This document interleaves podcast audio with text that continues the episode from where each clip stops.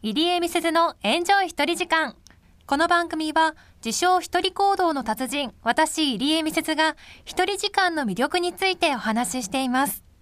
今週は先週に続いて初めて行った海外一人旅についてお話しします。私の初海外一人旅はアメリカ・ロサンゼルスでした。もともとは WBC を見るために行ってきました。まあ、いろいろなエピソードがあって、今週もちょっとお話しさせてください。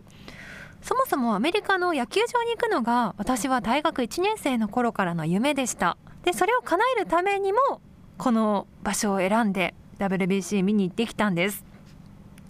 今考えたら CA になれば行けたのになって思うんですけれどもこの時はなんか行き急いでたんですかね。大学生のうちに行きたいっていう思いが溢れていたのか行ってきました。でアメリカのロサンゼルスにあるドジャースの本拠地ドジャースタジアムに行ってきたんですけれどもまずとにかく大きい。5万6千人入れるそうです。さすがですね。桁違いだなと思いました。で1962年からドジャースのホームスタジアムとして使われていましてまあとにかく広いですしアメリカは車社会なので1万6000台分の駐車場が完備されています。確かに考えてみたらなんか駐車場がものすごく広かったなっていう記憶は残っていまして調べてみるとその駐車場端の方のところに止めるとスタジアムまで20分ほど歩かなくてはいけないそうです。なかなか大変ですよね。早めに行かないといけない球場だなと思いました。でここの球場ですがあのザ・ボールパークという感じで、まあ、今だと日本でもどこでしょう？楽天イーグルスとかあとは私の大好きな横浜 d n a ベイスターズ。本拠地の球場はボールパーク構想というものをすごくね力を入れていて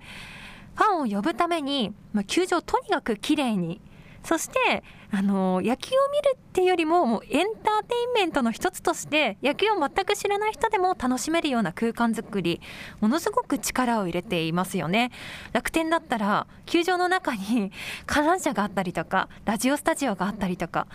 ものすごく自由なんですよね。で私の好きなベイスターズの本拠地横浜スタジアムは、まあ、グッズショップもとにかくおしゃれですしカフェとかレストランとか他にも周りまで施設があるんですよね。ビジネスができるような施設も入っていたりとか びっくりしてしまうような球場になっていますがそれってアメリカから来ているものですよね。アメリカは昔からボールパークと言われていますし、まあ、楽しくなるような場所を作っていこうとそういう風になった走りもこのドジャースタジアムだそうなんですね。もともと作った方が男性がガールフレンドを連れて行きたくなるような場所にしなくてはいけないと。それくらい楽しくて美しいところを作ろうということでできたそうで確かにそうだなと思うような装飾ですとか雰囲気。とにかく明るくて賑やかな空気感がありました。でこのスタジアムでは目玉になっている食べ物がありましていわゆる名物です皆さんご存知でしょうか？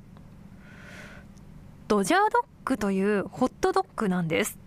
まあ一見普通のホットドッグなんですよ。まあ、至ってシンプルなホットドッグなんですけれども、まあ、これがアメリカの数多くの野球場のホットドッグの中でも最も販売数が多いと言われていて世界で最も有名なホットドッグだそうなんです。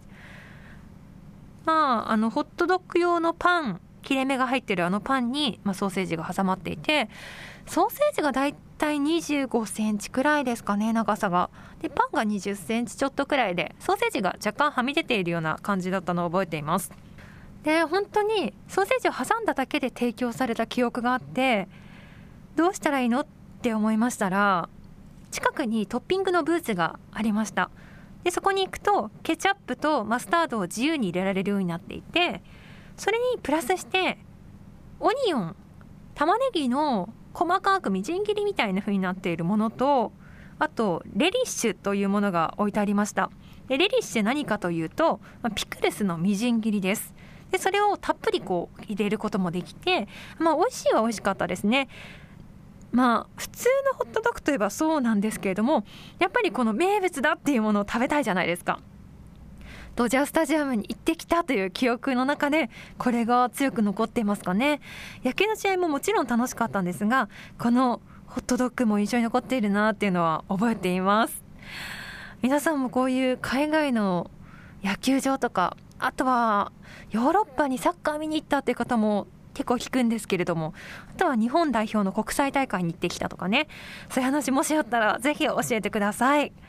今回はあなたをドジャースタジアムの世界へご案内しました。